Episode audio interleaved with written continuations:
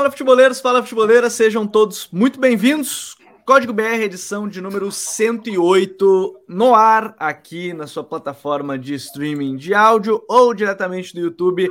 Ao vivo, você acompanha toda segunda-feira, às 8 horas da noite, o Código BR, nosso podcast de futebol brasileiro. A primeira coisa que eu tenho para falar para vocês é muito obrigado a todos que se inscreveram aqui no canal. Chegamos à marca dos 100 mil inscritos no YouTube. Muito obrigado a todos vocês que nos acompanham. Sejam deixando aquele like, aquele comentário, compartilhando o nosso vídeo nas suas redes sociais. Muito obrigado a todos vocês por fazerem parte aqui desse canal que há dois anos está publicando conteúdos de análise tática. Antes a gente fazia nossas lives aqui ainda, né? No início, lá em 2019, 2020, né? Fazia nossas lives aqui no YouTube, mas depois começamos a publicar os vídeos de análise. Então, muito obrigado a todos vocês que acompanham o canal. Semana importante do futebol brasileiro.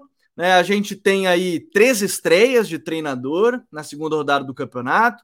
O Cuca no Corinthians, Dorival Júnior no São Paulo e o Antônio Carlos Zago na equipe do Curitiba. E além disso, tivemos virada lá no Beira Rio, com o Inter vencendo por 2 a 1 a equipe do Flamengo. Uma rodada bastante movimentada do Campeonato Brasileiro. Só tivemos um 0 a 0 até agora na competição, que foi o jogo entre Santos e Atlético Mineiro. Único 0 a 0 ainda do campeonato. Tem bola rolando enquanto a gente está aqui fazendo essa gravação ao vivo com Bahia e Botafogo, né? Jogo na Arena Fonte Nova, que conta com a aposentadoria aí, jogo de despedida do, do Ricardo Goulart também, né? Já anunciou a sua aposentadoria, mas para falar sobre isso e muito mais aqui no podcast hoje, está aqui ao meu lado Douglas Batista. Tudo bem, Douglas? Seja bem-vindo. Bastante coisa, três novos técnicos, segunda rodada do Campeonato Brasileiro. Se a gente considerar que o São Paulo está estreando no Brasileirão, são quatro treinadores estreando nessa segunda rodada, então bastante coisa para a gente comentar hoje. Tudo bem? Seja bem-vindo. Boa noite, Gabriel. Boa noite todo mundo é, que está aqui agora no podcast. Bom dia ou boa tarde, ou sei lá que horas você estiver ouvindo, para quem tiver escutando via Spotify ou qualquer outro agregador, né? É, primeiro agradecer, né, galera dos 100 mil aí. Pô, a gente consegue lotar o Camp Nou e ainda deixar umas 8 mil pessoas do lado de fora para fazer recepção no ônibus. Então, assim, 100 mil é muita gente. É, agradecer a todo mundo que seguiu aí. É, cara, acho que eu queria destacar, a princípio, o nível dos jogos dessas duas primeiras rodadas. Eu vi, eu acho que cerca de 14 jogos nessas duas primeiras rodadas, duas primeiras rodadas somadas. E olha, pouquíssimos jogos de nível baixo. Os times mantendo um nível de competitividade muito alto. Gostando também do clima nos estádios, né? Estádios cheiaços, capacidade máxima ou algo próximo disso sempre. Todo jogo com clima bom. Então, bacana o nível dos jogos, bacana o nível dos times também, seja técnico, tem bons jogadores né, em várias equipes. Acho que todos os times que eu consegui ver tinham alguma coisa tecnicamente também no banco, né, taticamente, bons trabalhos autorais dos treinadores também.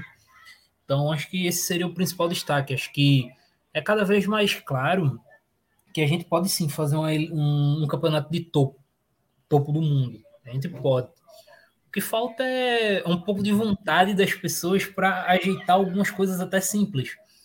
Calendário, horário de jogos. Não pode, a gente não pode ter um campeonato com tantos jogos competitivos e a gente ter seis jogos no mesmo horário. Não dá, a gente pode dividir melhor essa tabela. É, gramado, a gente vai, vai tem que ser um tema. O gramado do Maracanã no jogo, num dos melhores jogos da rodada, que foi Vasco e Palmeiras, estava impraticável. Tava absurdo. Mas também esse aí com três times jogando lá não vai funcionar, né? Exato. Ser, então, assim, é, você vê que são pequenas coisas, coisas até simples. A partir do momento que a gente ajustar essas coisas, o campeonato decola 100%. É, mas esse é um tema, esse é um tema que a gente vai falar em outro podcast, provavelmente, né? Que tem bastante tempo e, tem bastante assunto para falar sobre isso. Mas eu concordo que é um belo campeonato, mais uma vez, uma, um bom campeonato brasileiro começando bom de se ver.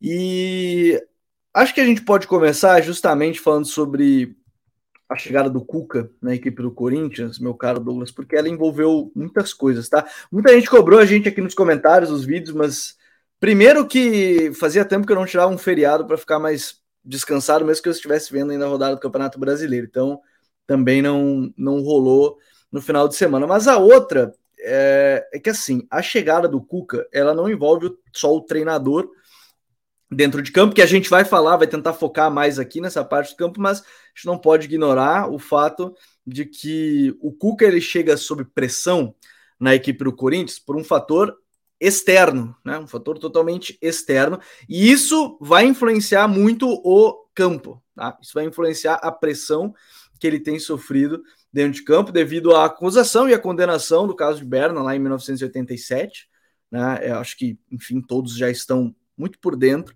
dessa história. Então eu, Gabriel, particularmente decidi não não produzir o vídeo também porque estava descansando nesse final de semana, mas também por esse motivo. Assim que tiver as primeiras rodadas, provavelmente vai ter vídeo de análise aqui no, no canal sobre o tema. Mas, feito esse parênteses, o Cuca chega é, na equipe do Corinthians com essa pressão externa, Douglas, e, enfim, hoje já saiu notícia que depois foi desmentida sobre ele ele pedir para sair já agora pela pressão e tudo mais.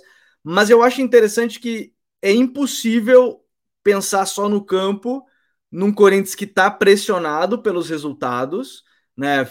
Meio de semana agora tem o jogo contra o Remo que tem uma desvantagem de 2 a 0. Precisa virar o jogo. Depois tem Campeonato Brasileiro contra o Palmeiras, jogando fora de casa. E aí recebe o Independente Del Vale na Libertadores, já perdeu o primeiro jogo em casa para o Argentino Júnior. O Cuca ele não vai ter tempo para oscilar. É, só que aí tem um detalhe, né? Aí a gente pode começar a falar sobre a chegada dele nessa equipe do Corinthians. É, os trabalhos dele nunca engrenam de cara. Então, essa para mim já é a primeira grande questão da chegada do Cuca, além da questão externa. A pressão que ele está recebendo vai permitir menos ainda ele oscilar nesse início e ele tem jogos muito difíceis de cara nesse campeonato, Douglas. Sim. É, a gente pode até começar, como tu disse, essa questão do, do trabalho dele oscilar. É, na primeira passagem do Cuca pelo Palmeiras, o Cuca, se não me engano, ele passa quatro jogos sem vencer. Eu não lembro se são quatro derrotas seguidas, mas eu sei que é, a última derrota é aquele fatídico Água Santa 4x1 Palmeiras, né? Do ninguém gasta 13 milhões num jogador do Goiás. Então, esse foi o início do Cuca no Palmeiras. Foi um início bem ruim. É, no Galo, quando ele volta, se eu não me engano, agora, ano passado, né, pós São Paulo, ele também teve uma demora para engrenar também, até para encaixar o Hulk no time, se eu não me engano, também teve um, uma pequena demora, um pequeno. É, teve coletiva do coletiva não. O Cuca pós-jogo, o Hulk pós-jogo, né? É, é, pós-jogo ele pegou e falou que estava se sentindo mal na posição que ele estava e tudo mais, e aí ele, ele ajustou. Né? É, então, assim, são, são trabalhos que por natureza dele, por estilo de jogo do Cuca. Cuca é um cara que gosta de um futebol mais de pressão. Os times dele são times muito diretos, muito, digamos assim, alucinantes, né? Não param muito. É um time muito, digamos, de tentativa e erro, né? Então, o galo dele era muito tentativa e erro, de criar muito volume ofensivo. Então, é, acaba por realmente ter essa demora desse encaixe logo. O time do Cuca termina demorando um pouco para ter esse encaixe. Só que é como tu falou, Quarta-feira o Corinthians tem que tirar um 2 a 0 contra o Remo. Tem como tirar? Tem. Tem uma diferença técnica de elenco, tem uma diferença financeira e o Corinthians joga em casa. Mas ainda assim, é um Corinthians enfrentando uma equipe que está muito bem na temporada. O Remo, salvo engano, o Remo só perdeu dois jogos no ano, curiosamente para o rival, o Paysandu. É, se eu não me engano, é isso. E depois vai pegar o Palmeiras, clássico, Palmeiras vem babando por esse jogo, né? É, e depois vem pegar o Independente Del Valle, que é uma equipe também muito complexa em casa. Então são três jogos de nível de dificuldade alto, talvez não pela parte técnica, mas pela parte de pressão dos jogos. Todos os jogos aí são de extrema importância. É, a partir do momento, por exemplo, possa ser que o Cuca consiga uma classificação na Copa do Brasil bacana mas se vem a acontecer uma derrota para o Del Valle, já complica talvez uma classificação do Corinthians na Libertadores, que é importante em vários aspectos para o Corinthians, né? passar de fase, e até pelo investimento do elenco. Então ele termina tendo uma pressão externa também por resultados imediatos. E quando se acumula com tudo, torna-se um pouco mais complicado. é, de complicado de prever, no caso. Né? É, e eu tenho algumas dúvidas quanto a alguns funcionamentos do Cuca em relação a esse elenco do Corinthians. Vamos lá. Eu vou começar por um, tá? Vou ver se é o mesmo. Eu vou começar por um, então. E a gente falou agora, a gente falou é, há pouco sobre isso, que é a média de idade do time para o que ele pensa. A média, eu até fui acompanhar a, a média de idade do jogo contra o Goiás, que na teoria é o time titular, né? Ali com o time que teve Cássio, Bruno Mendes, Gil, Balbuena, Fábio Santos, Duqueiroz e Fausto Vera, Roger Guedes, Juliano, Barleta e Yuri Alberto. A média de idade desse time nesse jogo foi de 28 anos, ponto 6, né? 28,6 anos de idade. É uma das médias mais altas do campeonato. E eu, particularmente, isso eu bati na tecla até quando estava o Vitor Pereira. Se você quer um time que vai pressionar uh, muito a todo instante, hum, esse time não tem os jogadores. E a culpa não é só da idade, tá? A culpa é que não, não são exatamente jogadores com essas características de ficar fazendo pressão a todo instante. Não sei se esse era o seu primeiro ponto, mas esse é o meu primeiro ponto em relação a Cuca Corinthians. É, é um bom ponto, mas não seria. Meu primeiro ponto seria, cara, é, o Cuca ele tem uma ideia muitas vezes de sair. É, peraí, quase gol do Botafogo aqui, mas aqui assim, os times do Cuca têm uma ideia muito de sair jogando direto. Não necessariamente, talvez, para o centroavante de fazer uma casquinha e escorar, mas pelo menos um lançamento mais longo para o jogador receber e matar a bola de costas e tal. E eu não sei se o Yuri Alberto é o jogador para fazer isso. Yuri Alberto é um centroavante completamente diferente. Ele conseguiu fazer isso no Galo com o Hulk, mas existe uma diferença em termos físicos ali. O Hulk é um cara que ele consegue segurar dois jogadores sozinho. Ah, e depois isso com o Diego Costa, né? Vale lembrar Exatamente. que depois era o Diego Costa fazendo isso. Exatamente. Então, o Corinthians, o, o, estilo, o estilo dos centroavantes do Corinthians é muito diferente. Seja o Yuri Alberto ou talvez, independente da situação, tem um Roger Guedes mais centralizado, como teve algumas vezes. Então, essa questão da saída mais longa do Cuca, não sei se vai funcionar necessariamente com esses dois jogadores, o que torna é, um pouco um desafio a mais, vamos botar assim. Porque assim, o Galo do Cuca ele tinha muito padrão do bola longa, essa bola encontrando o centroavante, no caso um Hulk ou o Diego Costa mais à frente, ou então sair rápido encontrando os alas. Só que aí você olha os alas do Corinthians são Fábio Santos e Fagner que são dois caras que não vão estar o tempo todo projetados no ataque, por característica deles. É, talvez o cara que fosse para estar no Corinthians nesse exato momento está no Vasco, que é o Piton. Ele poderia fazer essa ideia de emular, emular digamos, o Arana. O Arana, quando com o Cuca, ele era quase um extremo no ataque, né? ele estava o tempo Sim. todo ali na última linha, encostando. O Fábio Santos não vai fazer isso. E o Fagner também não vai fazer isso. Então... O até pode fazer, mas não vai fazer o jogo inteiro, né?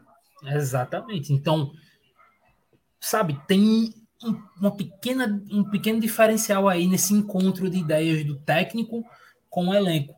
Eu acho que possa ser que seja resolvido com o tempo? Pode.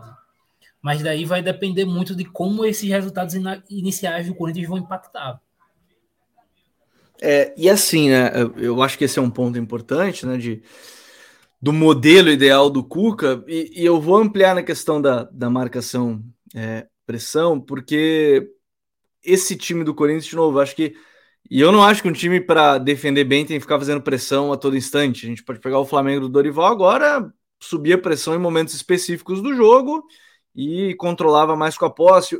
Os bons momentos com o Lázaro, que são alguns jogos mais específicos, é a mesma coisa. O Corinthians subia a pressão em momentos específicos, porque não tem Renato Augusto, Roger Guedes, esses caras não vão, não vão fazer é, isso a todo, todo instante. Só que o, o Lázaro, em algum momento, ele mudou um modelo que eu confesso que eu não entendi, né, que ele estava fazendo esse losango no meio, quatro meio-campistas, e de repente ele muda um pouco para o 4-3-3, não sei por questão de convicção, se ele achava melhor aí, isso cabe a ele falar em algum momento, ou nem falar, mas a gente tentar buscar e, e, e as reportagens em algum momento talvez vão dizer, é que esse Corinthians talvez agora é, vai voltar a ter essa estrutura de um 4-4-2, não sei se em losango, porque nesse jogo contra o Goiás não foi assim, né? eram dois caras mais abertos, mas quando estava atacando eles iam para dentro, né? que era o Juliano de um lado e o Barleta do outro.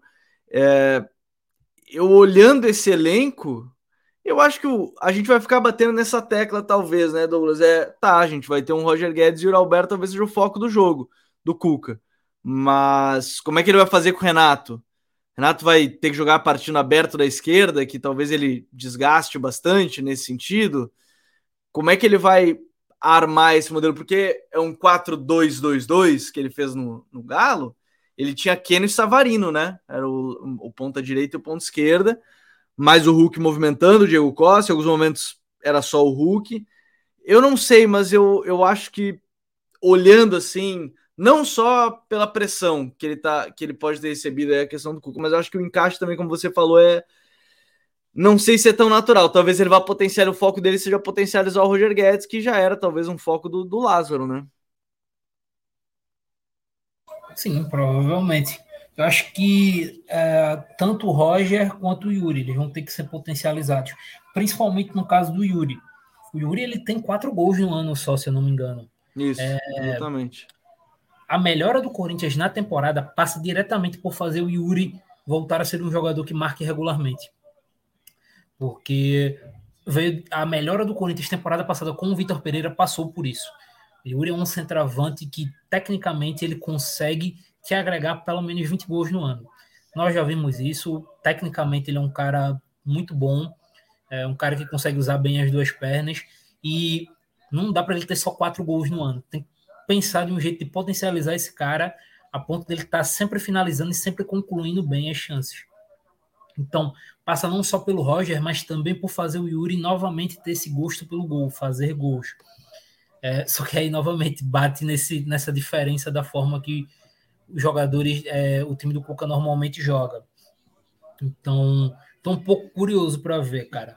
É, o canal do Rafa perguntou qual seria, por exemplo, a ideia que a gente vê o Corinthians jogando de forma melhor. Eu acho que por uma questão de característica de atletas, é, dos jogadores que o Corinthians tem no elenco, questão de idade, talvez o Corinthians ser um time como se defender com a bola ter a bola por longos períodos de tempo. Foi o que fez alguns momentos com o Lázaro. É. Os melhores momentos com o Lázaro, né? Não só com o Lázaro, acho que dá pra que os melhores momentos com o Vitor também. Acho que sim. Então, para esse elenco, o ideal é ter essas posses de bola mais longas. Porque aí tu vai ter caras como Juliano, Renato Augusto tocando na bola, como Vera participando do jogo, que são caras que têm um ótimo nível, um ótimo índice de associação, né? de trabalho entre si, trabalho de bola, bons nos passes curtos, nos passes longos, e aí você consegue reter bem a bola, acalmar, descansar seus próprios jogadores com a bola. Claro que ele não vai deixar de se movimentar, né? Porque quando o cara tem a bola, o cara também corre muito.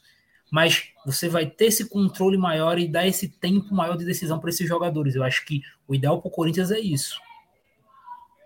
É, a gente vai ter que observar agora. O Cuca falou mesmo na coletiva pós-jogo que vai precisar, em 10, 15 dias, o Corinthians vai estar melhor. Eu volto a bater na tecla. O Corinthians não tem 10 a 15 dias nesse momento.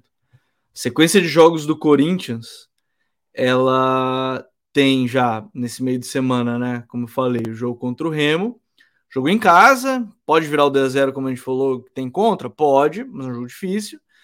Isso dia 26 agora, né? Quarta-feira. Aí depois Palmeiras no Allianz Parque né, fora de casa. Independiente Del Valle na Libertadores com a necessidade de vitória. Depois pega o Fortaleza em casa, no Campeonato Brasileiro. Aí pega o Botafogo, que tá vencendo agora o Bahia, inclusive, é, e tá melhorando nesse início de Campeonato Brasileiro, o Botafogo. São Paulo, Flamengo, Argentino Júnior e Fluminense. Basicamente é essa a sequência de jogos do Cuca na estreia dele é, nesse início de trabalho dele. Por isso que eu digo, ele não tem esses 15 dias. É, pela pressão externa, pelos adversários que ele vai ter agora pela frente, pela necessidade de resultado na Libertadores.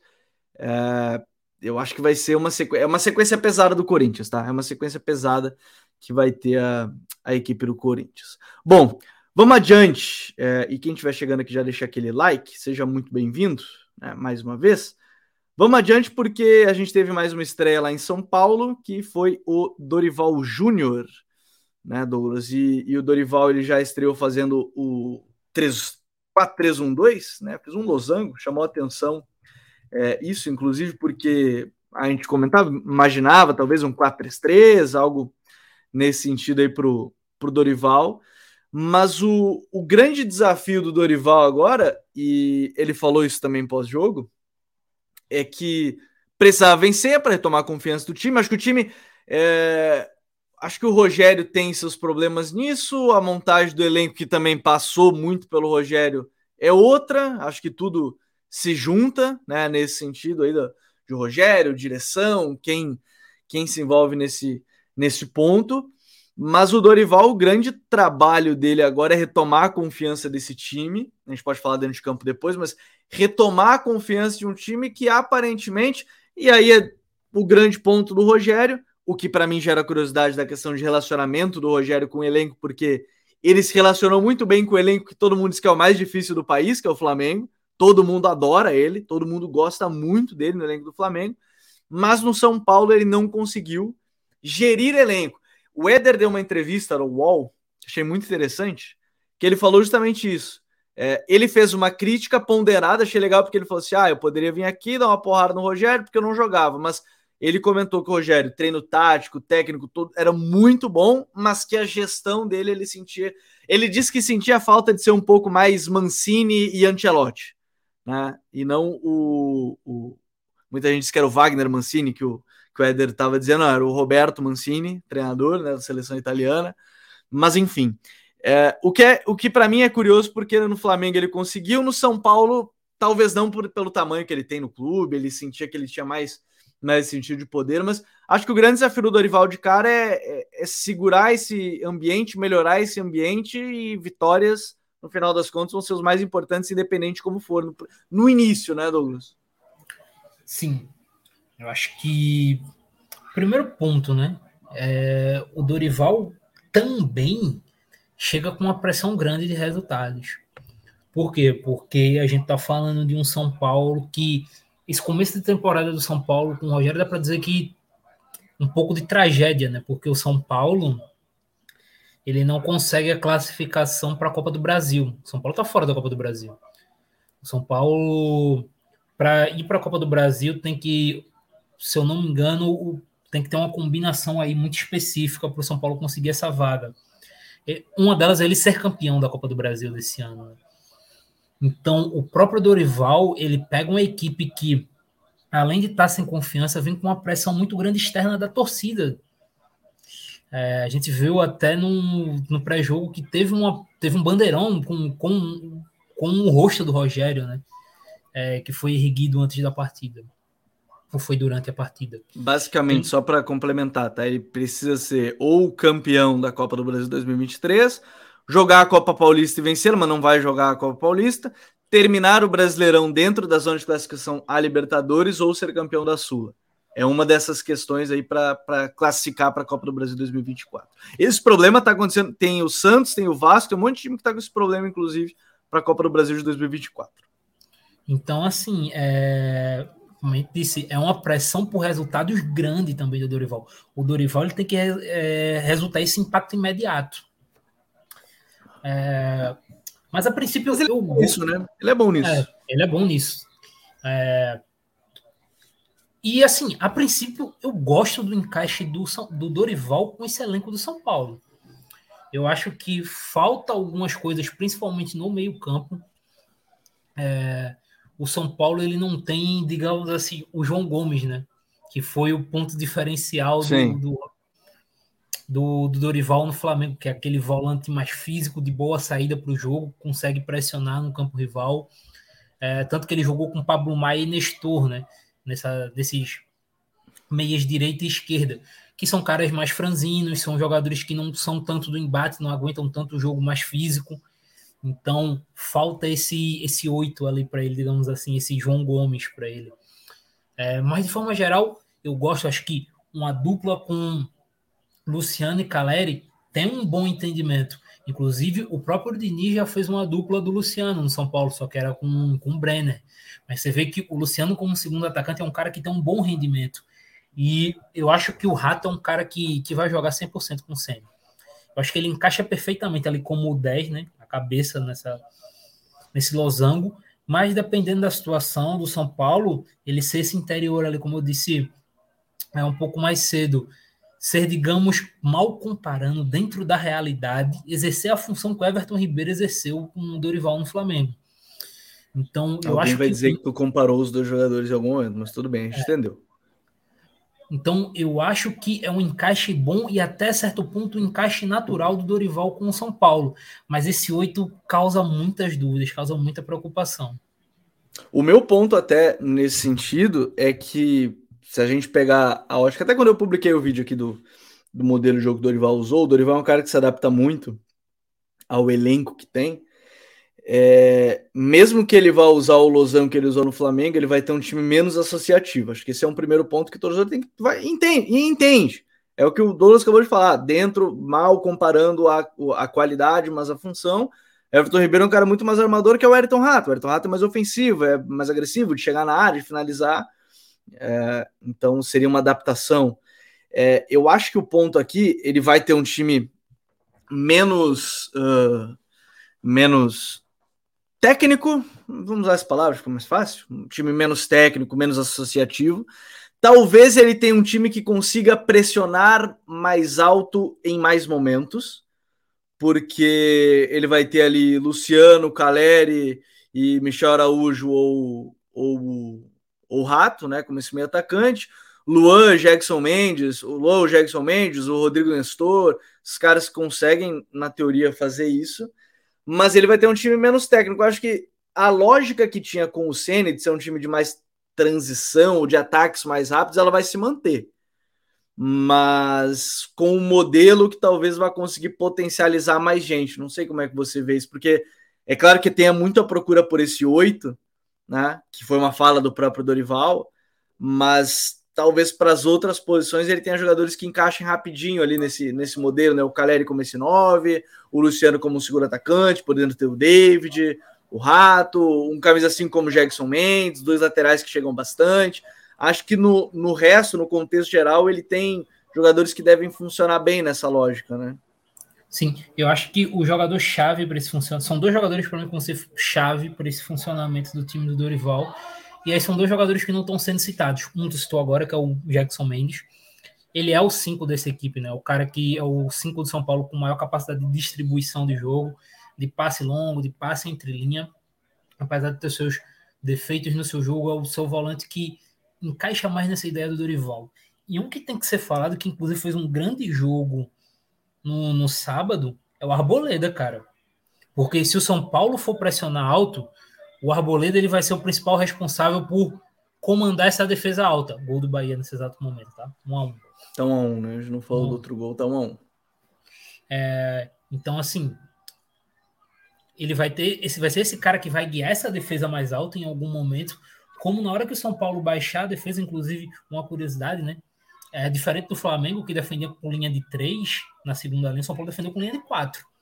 O eu não lembro quem foi que ficou aberto pela esquerda. Michel Araújo. Michel, foi? Eu, tava, eu não estava lembrando se era ele ou o Nestor. Um deles abria e o Pablo Maia abria pelo lado direito. São Paulo defendia com duas linhas de quatro. Né? No Flamengo não acontecia isso. Mas ainda assim, a liderança do Arboleda para fazer é, essa defesa funcionar, principalmente pela questão vocal dele, foi muito importante. Eu acho que esses dois jogadores, curiosamente dois equatorianos, é, vão ser vitais para esse funcionamento ou não do time do Dorival. Acho que a gente está subestimando muito esses dois jogadores nesse modelo. E manter ainda, e ainda na, na, defesa, acho que é legal de ver como vai ser o desenvolvimento do Beraldo, né? Já estava muito bem em construção, bom zagueiro, de alto, tem boa velocidade para jogar numa linha alta também. É, eu acho que aí tem um ponto. A zaga do. do a, a, zaga, eu digo os dois defensores e o primeiro volante. Não estou falando dos laterais, que eu acho que ainda tem dúvidas de quem, quem vai ter sequência, porque Meio de semana agora vai ser contra o Ituano, que foi 0 a 0 o jogo de ida. Vai ser o Caio Paulista e o Rafinha, porque o Raí, o não pode jogar né, na lateral direita, ele já tinha jogado a Copa do Brasil. Então vai ser o Rafinha. É, nas laterais não sei, mas a dupla de zaga e o primeiro volante acho que tem uma segurança defensiva interessante. E o próprio Rafael, né? No jogo contra o América Mineiro, poderia ter sido 2 a 1 primeiro tempo fácil. E o Rafael defendeu ali e, e foi uma segurança nesse primeiro momento, né? Exato. É, até para destacar e fazer justiça, outro ótimo jogo do América Mineiro que eles acabam perdendo por 3 a 0 O América Mineiro jogou É, e a gente falou aqui que iam brigar, era o último time brigando uma última vaga de pré-Libertadores e os caras estão lá na lanterna, né? Tomaram 2, 3 a 0 seguido, mas o desempenho, o resultado não está condizendo com o desempenho neste momento do América. Do né? América. Quem viu São Paulo e América sabe quanto o Fluminense, ok, teve chance no início, mas o jogo contra o São Paulo, para mim, ficou mais em evidência, assim, essa questão de, de resultado e desempenho. E eu acho que é isso, Gabriel. Acho que a gente já meio que abordou os principais pontos. Eu acho que é um elenco que encaixa muito com o que o Dorival pensa e que vai ter esse, é, esses resultados de início. Só que essa questão do 8 preocupa muito para mim. Preocupa muito. Porque é algo que o São Paulo vem sofrendo, não é de hoje. Tem muito tempo que o São Paulo tem esse problema nesse camisa 8. É, é, o sonho do Dorival era ter de repente um segundo Nestor ali, né? Só que o Nestor ele tem o, é justamente esse ponto. O Nestor ele tem um problema físico, né? Ali do, do, do porte físico mesmo dele. Ah, não, com certeza, física. com certeza. Mas eu digo em termos até de construção, porque de defender de fato. Aí eu fecho contigo. Defender o sonho dele, eu não, ele não tem. Eu confesso que eu não lembro de algum jogador mais recente, assim, do, do elenco que possa ser esse cara. E ele vai ter que se adaptar aí. É, exatamente. E aí, ou ele vai adiantar. Fechada, eu, né? É, ou, fechada. ou Aí é um pensamento é colocar o Luan de 5, que está renovando o contrato, e o Jackson como 8. Adianta um pouquinho o Jackson, mas não é, de novo, não é a característica do Jackson ser um construtor. Ele pode te ajudar a pressionar alto, mas não é um construtor. Aí é uma, enfim, uma possibilidade que ele, que ele pode ter se ele não tiver essa peça. Ele falou, ele tem três 5. Luan, Paulo Maio e o Jackson. Ele vai ter esse probleminha aí pela frente. Bom, não, pode falar, pode falar, pode falar. Não, acho que acho que é basicamente isso. E um ponto aí que vale ficar de olho, né? Alguns jogadores da base do São Paulo. Eu acho que fisicamente bem, o Rodriguinho vai agregar. Eu acho ele um meio-campista extremamente talentoso. Jogando por dentro como esse 10 é interessante. É, é. Então acho que ele é um jogador que, para a galera de São Paulo aí que curte muito base e tal, o grande problema do, do Rodriguinho é é físico, ele é um cara que se machuca muito, é clínico, né? Mas ele estando bem clinicamente, eu acho que é um cara que o Dorival vai abraçar. O Dorival abraçou uma galera no, no Flamengo, né? Então, eu, e é da carreira dele, né? Ele faz muito isso ao longo da carreira. Eu acho que o Rodriguinho seria a minha aposta de cara que vai ganhar minutos no São Paulo. O Patrick já ganhou, né? O Patrick começou como titular na lateral Sim. esquerda. Então, conhecendo o Dorival, acho que o Rodriguinho vai ter seus minutos ali. Tem um jogador que a gente esqueceu de falar, até o próprio Erisson, né? Como é que vai ser a utilização dele ali? Provavelmente vai ser o reserva do Caleri, mas. Tem, porque foi um pedido meio do, do, do Sene, né? Daquele centroavante mais físico, porque o Caleri tinha lesionado. Tô curioso também pela utilização do, do próprio do próprio Erisson aí no, no time. Porém, vamos adiante, é, porque a gente tem para falar ainda do Antônio Carlos Zago, né, novo treinador da equipe do Curitiba, que é mais o treinador que também chega com uma pressão externa, uma situação externa devido aos dois casos de, de racismo né, que, que aconteceram. Ele falou na sua entrevista agora mais recente, agora de apresentação, mas é uma, é uma marca que fica, isso é não, não tem como não ficar, obviamente. É, então, boa parte da torcida também ficou é, com essa questão e, e pressionando a direção para não ter contratado o Zago, mas foi contratado. É, tem análise dele, tem uma thread que a gente fez que o Douglas fez, está lá no Twitter do Futre, o Futre FC. A gente falou um pouquinho mais sobre, sobre isso. E algumas coisas ele já pôs meio que em prática até para esse jogo contra o Fortaleza, que perdeu na estreia, né? 3 a 0 para a equipe do Fortaleza, o Douglas, que foi o sistema com três zagueiros, né? Colocou três zagueiros, potencializar um pouco os alas, mas um time que carece talvez de físico por dentro, mas é, talvez o primeiro recado já tenha sido dado, né? O Zago vai utilizar os três zagueiros nessa equipe do Coritiba. É. Não vejo. Geralmente, quando o treinador chega e mantém, a gente imagina que possa. Mas quando chega e faz uma mudança brusca dessa para três zagueiros, imagino que seja o modelo que ele vai querer usar, né? Sim, primeiro ponto não era ele no banco, né? Era o auxiliar do Coritiba, porque ele não está regularizado. Mas Isso. Teve, teve, o dedo dele ali, né? No, o Coritiba não mudou drasticamente do nada. É, é o auxiliar drástica. do clube não ia fazer essa mudança tão grande assim, né? É, muito difícil. Então, é, vamos lá. Três zagueiros no Coritiba. Eu vou ser muito sincero a tu. Eu acho muito difícil. Seja, é isso que eu quero, seja sincero. Eu acho muito. Com as opções que o Coritiba tem no meio-campo, eu acho muito difícil funcionar. Porque, vamos lá. A gente tem que partir aqui do, do ponto dos três zagueiros. O Coritiba, na hora que atacar, ele vai atacar num 3-1-4-2, né? Mais ou menos assim, que vai ter os três zagueiros. O, nesse jogo foi o Lisieiro ali na frente dos zagueiros. Dois meias mais avançados, laterais, alas extremamente avançados e a dupla de ataque que foi Robson e Manga. Na hora de defender, o Curitiba vai defender em 5-3-2. Os alas vão recuar, vai descer todo mundo ali bonitinho. Acho que deu para entender mais ou menos como vai ficar. Qual é o problema? E aí entra no que a gente falou agora há pouco do Flamengo. É, do Flamengo do Dorival. O Flamengo defendia com três no meio campo. Cara, para tu defender com três no meio campo é muito complexo. Tu precisa de um timing muito grande dos jogadores para virar o lado, virar de um lado para o outro, para na hora de inversões. E tu precisa ter pelo menos, digamos assim, eu vou usar um linguajar que se usa muito no basquete, tá? Tu precisa ter hum. uma âncora nesse teu meio campo, que é aquele cara que vai segurar esse meio campo, um cara mais físico, um cara que vai coordenar a defesa desses meio campistas. No Flamengo era o João Gomes. O Coritiba, ele não tem jogadores com físico o suficiente para exercer essa função. Qual foi o que foi que aconteceu nesse jogo com Fortaleza?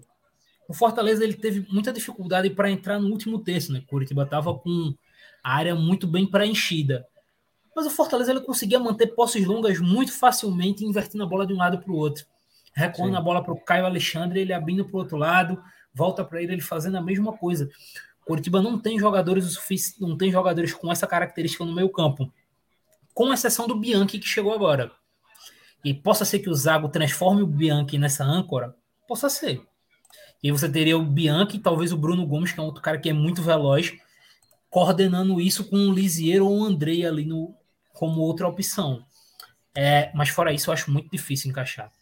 A equipe perde muito no meio-campo, muito. E eles sentiram muito essa dificuldade. É, é um time. Uh, a gente olha esse trio de meio, né? Lisieiro, Junior Urso e, e Bruno Gomes. Junior, é que o Junior Urso não é o Junior Urso que saiu do Brasil. Fisicamente conseguiria fazer talvez isso. Hoje, talvez menos. O, o Lisieiro sempre foi uma discussão, acho que foi uma discussão muito grande do Ceni com ele, e depois no Inter foi a mesma coisa, não foi utilizado por isso, por questão física de intensidade, né, de repetição de movimento, de porque tecnicamente o Lisieiro é muito bom, muito bom. O Bruno Gomes, é, idem nessa questão, tecnicamente também bom jogador, bom jogador, o, o Bruno. E, e, e, que, na verdade, sim, o grande ponto, e eu não quero que. Um, o time é muito dependente do Aleph Manga, apesar de, assim, todo time é dependente do seu melhor jogador. Isso é uma obviedade, por isso que eu acho muito estranho quando alguém fala: ah, o time é muito dependente, sei lá, o Flamengo era muito dependente do Arrascaeta. Pô, claro, é o melhor jogador do teu time. E, ah, o Fluminense é muito dependente do Arias e do Ganso. Claro, são os melhores meias do time, são os melhores jogadores. Então, assim, isso é natural. Só que não pode ser só isso. O grande ponto é não pode ser apenas isso. E, e, e neste momento do Curitiba está sendo apenas isso. Está sendo apenas é, com o, o Antônio foi assim, né? O Antônio Oliveira. Bola longa, velocidade pelo lado, o Aleph Manga dribla, finaliza ou inverte a jogada. É, eu acho que é aí que, que mora o grande. É o grande X para mim, além dessa questão do meio que o Douglas falou, de como é que vai defender, essa parte de depender um pouco menos do Aleph Manga, para mim ela é muito importante. Acho que vai passar por aí. Ele também, assim como os outros dois, chega com uma necessidade de vitória, meu querido. É assim, é, é claro que a gente sabe que o Campeonato Curitiba hoje é para não cair. Todos nós concordamos com isso. Imagino que internamente, imagino eu, Curitiba tem essa noção que é um campeonato para permanência na Série A, como foi na temporada passada. Acho que o Curitiba tem, tem essa noção. Mas começa, tá, não era, vamos, vamos lá, não era o Zago no banco, 3 a 0 aqui para Fortaleza, ok? Sport Recife na ilha. Jogo complicado. É, 3 a 3 jogo de ida. Não sei se a classificação é tão simples. Depois, São Paulo em casa, Bahia fora, Coritiba, ou melhor, Vasco da Gama em casa e, Atlético, e aí o clássico Atletiba. Então, assim, uma sequência chatinha também que vai ter o, o Coritiba para ajustar o time. E, e, talvez o grande foco do, do, do, Anto, do, do Zago nesse momento, não sei como é que você vê, e, e, até na thread você falava sobre essa questão, é ele potencializar o Jamerson, né? Ali, o Jamerson pelo lado direito, pelo lado esquerdo, como lateral de chegada e bastante ao fundo, ah, porque assim, de outras situações não consigo imaginar o que, que ele vai conseguir mudar em tão pouco tempo também nesse time, porque foi um elenco também que não foi montado para ele, né? Abre-se o detalhe que não foi um elenco montado para ele. É, e assim, agora vamos lá. Até para pegar, eu não sei se já foi pensando nisso, não sei. O futebol brasileiro ele é meio dinâmico, vamos botar assim. Mas as últimas contratações do Coritiba no fim de janela enquadram muito bem na forma que o Zago pensa futebol, né? O Bianchi, que é esse meio-campista. Para quem não conhece, eu vou citar só uma parada simples. O Bianchi é um meio-campista de 1,90m que pisa muito na área. Ele corre muito. Então não, não precisa ter um cara muito grande, muito físico. Tem uma boa capacidade pressionando e um cara que entra muito na área. No primeiro turno da Série B do ano passado, o Bianchi acabou acho com cinco gols pela Chapecoense. Então, ele é um cara que tem essa característica que a gente estava falando que os meio-campistas do Curitiba não tem e que o Zago necessita para fazer funcionar essa ideia se ele for manter a ideia com três zagueiros. O Jamerson que chega, ele é um ala de muita imposição ofensiva novamente trazendo números da Série B, tá, gente? O Jamerson ele foi titular no Guarani, ele assumiu, se eu não me engano, na última rodada do primeiro turno da Série B. No segundo turno inteiro, o Jamerson deu sete assistências. Então ele basicamente deu uma assistência a cada três jogos, mais ou menos, até menos, né? Dois pontos alguma coisa. Então é um número muito alto de assistências por jogo. É, o Wesley, que chegou agora do Caxias, é um cara de muita velocidade também. Então, quando você vai puxando as contratações elas se enquadram na forma que o Zago pensa. Só que são justamente jogadores que estão chegando agora, demandam um encaixe maior. Por exemplo, o Bianchi, ele jogou a carreira dele quase toda nível estadual e Série B. Ele vai ter esse salto para o nível Série A agora. Então a gente não sabe como é que vai ser o impacto dele inicialmente. O próprio Vilar, que é um bom zagueiro, foi um dos melhores zagueiros da última Série B teve uma estreia até certo ponto dentro do regular, vamos botar assim, contra o Fortaleza. Também é um cara que estava jogando no nível Série B. Então, esse impacto inicial desses jogadores também não, não pode ser negado. Eles vão demandar essa adaptação para um nível maior de Série A. No Série A é um jogo mais corrido, um jogo mais competitivo, com menos espaços. Então, esses jogadores vão precisar, vão ter também um tempo deles. Então, essa, essa é a grande questão que o Zago vai ter no curto prazo. Eu, o que eu imagino? Eu imagino o Bianchi, o Jamerson e o, e o Vilar realmente sendo titulares do Coritiba. E aí eu vou colocar um ponto aqui. Coloque. De acordo com os jogadores que o Coritiba tem no elenco nesse meio-campo, não me surpreenderia se em algum momento ele testasse o Vitor Luiz como meia. Porque o Vitor Luiz jogou recentemente como meia, acho que no próprio Palmeiras e no Ceará como esse interior ali pelo lado esquerdo. Até porque, se eu não me engano, se eu não me engano, não, tenho certeza. Quando estava fazendo a análise do, do Curitiba, ele fazia muitas vezes até a própria saída de três por dentro. Junto com, com dois zagueiros, com o Bruno e com o Kuzevic. Então, assim, dá para descartar também, né? Mas seria uma adaptação interessante de fazer. Porque aí ele poderia ter, por exemplo, Bruno Gomes, Bianchi e Vitor no meio, já um meio muito mais físico que corre mais, que aguentaria mais essas basculações, né, essa troca, esse movimento de pêndulo de um lado para o outro, e puxaria melhor, talvez, os contragolpes do Curitiba, considerando que o Curitiba vai ser uma equipe que vai sair em velocidade e pressão. A gente não falou muito disso e eu acho que vale citar. As equipes do Zago, principalmente os últimos três trabalhos, Bragantino, o Kashima no Japão e o Bolívar, são equipes muito pautadas em pressão. São equipes que marcam muito alto, recuperam muito bem a bola no campo de ataque. A gente pode até ver já alguns padrões nessa equipe no, no domingo. Os alas encostando nos laterais, né, fazendo um individual encaixe neles. Os dois atacantes nos zagueiros. Os volantes saltam para pegar os volantes, é, os meias do, do adversário. Sim. Então, algumas coisas já, já dá para ver ali que como vai ser mais ou menos essa pressão. E daí tu ter Bruno Gomes, Vitor Luiz e Bianchi pressionando, é bom, cara. São três caras que têm um bom nível físico e que têm uma boa capacidade em marcar em campo rival. Então talvez enquadre e encaixe melhor nesse, nessa ideia do Zago. Então eu consigo ver isso acontecendo em algum momento. Talvez não de imediato. Até por uma questão de vamos testar quem tá lá. O Curitiba, claro. apesar de jogadores dos jogadores não terem essa parte física, são jogadores muito técnicos, o Bosquilha, o Andrei, o Lisiero, então tu não pode abrir mão deles rapidamente, mas eu, eu consigo ver claramente o Zago em algum momento usando esse trio de meio campistas. É, agora esse é o ponto, é o de novo, ele assim como os outros tem pouco tempo para isso. Como ele vai fazer no nosso ritmo frenético que eu não consigo não consigo ver tão claro, mas a gente vai observar é, ao longo das próximas rodadas. Ó, para a gente trazer outros temas importantes aqui, até para a gente falar um pouco dessa, dessa questão, e, e, eu sei que muita gente quer que a gente fale também sobre isso, trazer dois jogos legais que a gente pode, pode falar um pouco, o Douglas, um deles é Inter e, e Flamengo, porque nós comentamos sobre isso, até você comentava no seu perfil, eu comentava com outros amigos também, e no fim são a mesma coisa que a gente estava querendo falar, que o Inter, acho que o Mano, inclusive, vai fazer essa mudança para os próximos jogos, voltar à estrutura do ano passado.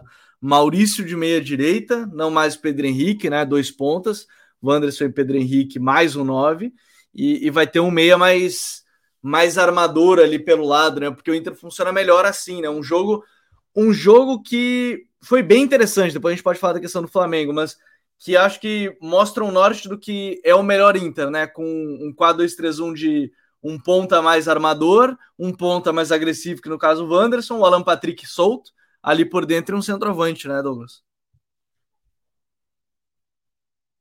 Isso. Eu acho que assim, o Pedro, a dupla Pedro Henrique e Wanderson é, é para cenário, cenários extremamente específicos do jogo. É, primeiro porque o Wanderson é, o Inter perde em construção. E, e ficou, isso ficou muito claro contra o Flamengo. O Inter tinha seus momentos de conseguir contragolpear, mas faltava pau até para o contragolpe, Gabriel. Era o tempo todo querendo chegar no gol a todo custo. Cara, ah, e tomada de decisão errada, time só vertical, né? Exato, então, como eu disse, faltou pausa. Faltou parar uns dois segundinhos um ataque, pô, vamos fazer isso aqui com um pouco mais de calma. É, então, eu acho que o primeiro ponto é esse.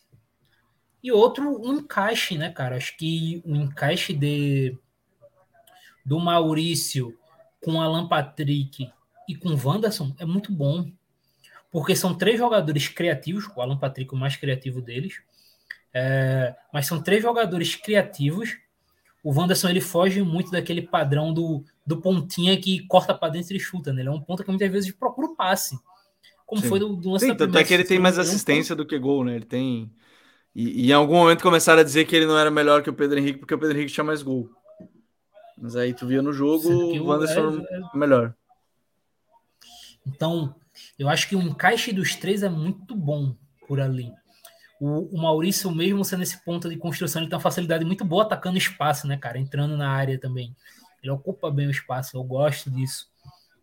É, para mim, o grande ponto desse Inter aí, cara, que eu, assim, para mim, depois de ontem, ficou muito claro que o Maurício vai tomar essa vaga pelo lado ali, pelo lado direito. Acho que ficou muito claro para todo mundo. Para mim, a, o grande ponto de interrogação do Inter é o Johnny. O Johnny não vem rendendo na parte do ataque nem na parte da defesa. Então, é, até o Aranguiz estrear, até o Aranguiz estar disponível para jogar, o Inter talvez tenha o seu maior pepino ali para desenvolver nessa dupla do Gustavo Campanharo. Acho que o Johnny por ali não, não, não vai mudar muita coisa no Inter. Acho que é um garoto que. É, o, talvez o que mais me incomode no Johnny não é que ele erra, é que ele não, não tenta, né? Ele tenta sempre fazer o lance simples, não, não tenta o lance diferente, o passe diferente, que muda a equipe. É, o Campanharo, mesmo sendo mais um 5 ali, ele pegou umas bolas contra o Flamengo que ele driblou dois, três e avançou, conduziu. O Johnny não conseguia fazer isso. Então, o John ele termina sendo o grande ponto de interrogação desse Inter ofensivamente.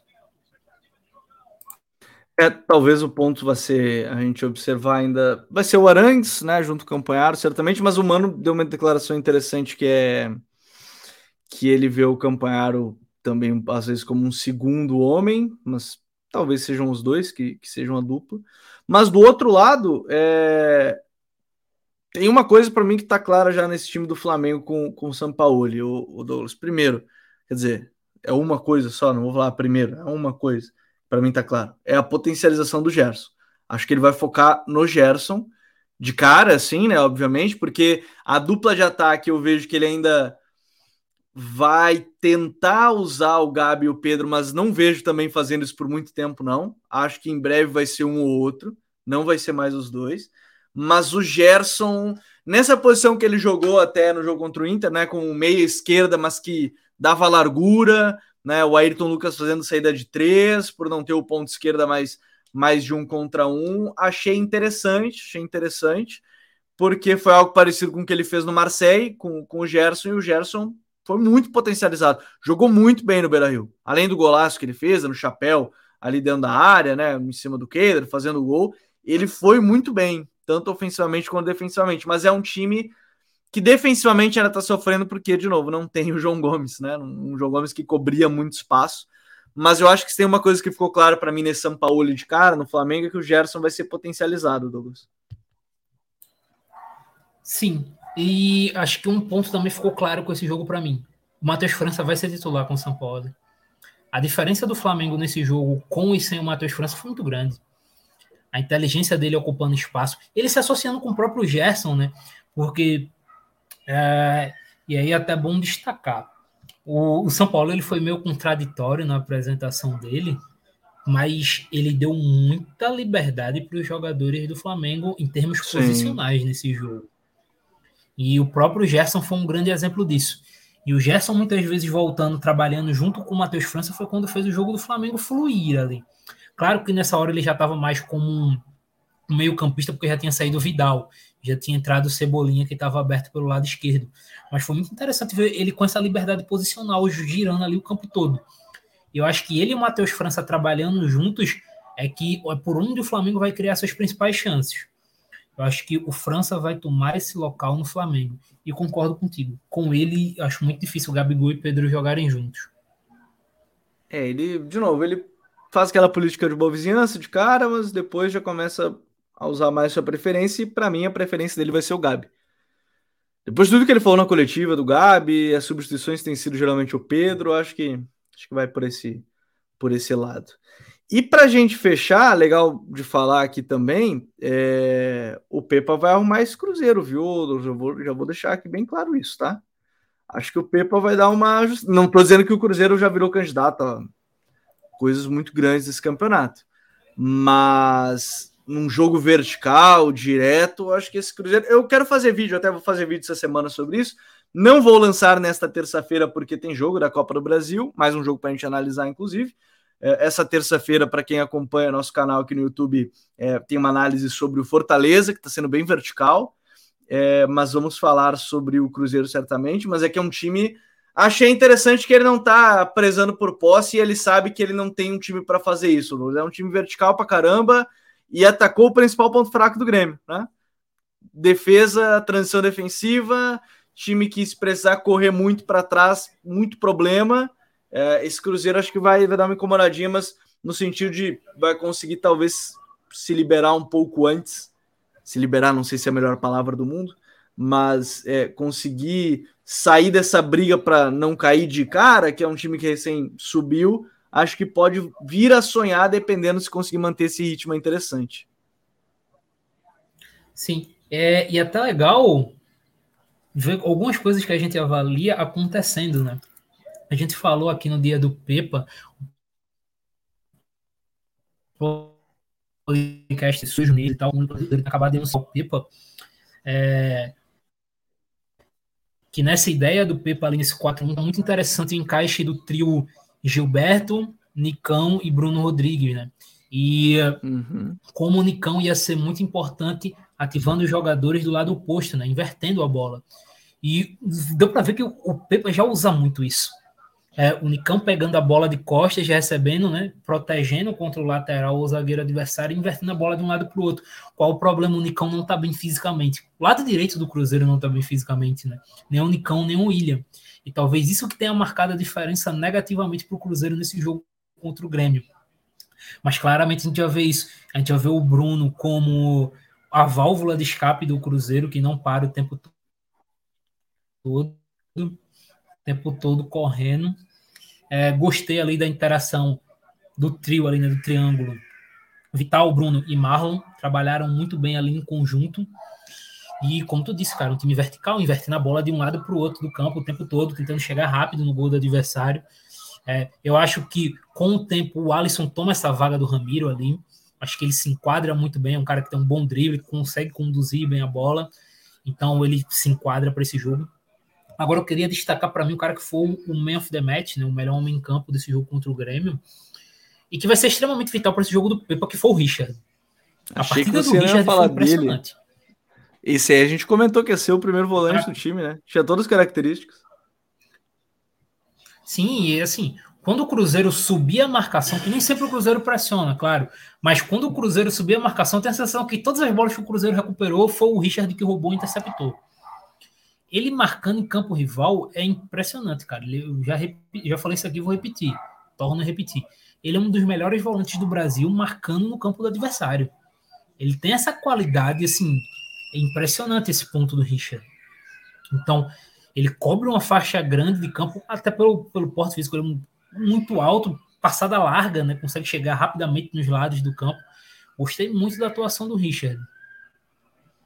É, eu acho que ele vai ser um, um bom centro aí do time.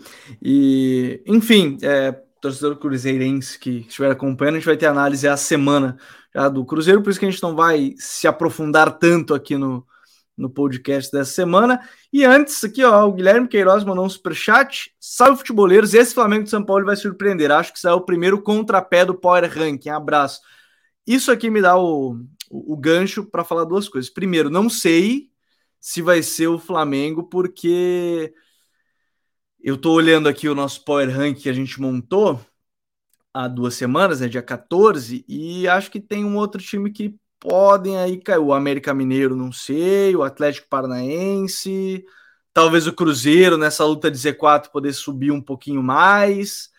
Não sei. É que o Flamengo está em Libertadores, mas está atrás de Atlético, Grêmio e Fortaleza. Talvez tenha um você tem um ponto, tá, Gui? Você tem um ponto. Você tem um ponto. E a outra coisa é que provavelmente a cada quatro semanas aqui a gente vai tentar atualizar esse nosso porão. Quem sobe, quem tá acima, quem da, da, expectativa, e a gente vai tentando montar esse porão é, meio que mensal aqui no, no Código BR. Então, o Gui aí que mandou o superchat para a gente, obrigado, primeiramente. Segundo, que ele trouxe gancho que a gente pode pode vai ajudar nessa ideia. Bom, o Douglas, a gente vai ficando por aqui. Acho que a gente conseguiu passar por bastante coisa, por cinco jogos de maneira geral, três treinadores, dois jogos mais específico. E semana que vem a gente volta aqui com o Código BR com bastante coisa também. O Campeonato Brasileiro tá bem bom, bem bom mesmo. Então tem muita coisa para a gente comentar. E aí semana que vem a gente está de volta por aqui. Gabriel, mais uma semana, né? É, mais uma semana de bons jogos.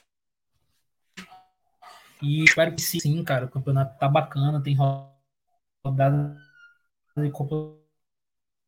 Isso, cara. Até semana que vem, até a próxima e tamo junto. Valeu, Douglas. Valeu todos que estiveram aqui com a gente mais uma semana. A gente volta na próxima semana, próxima segunda-feira. Horário de sempre, aqui no YouTube. Um grande abraço para todo mundo e até a próxima. Valeu, tchau.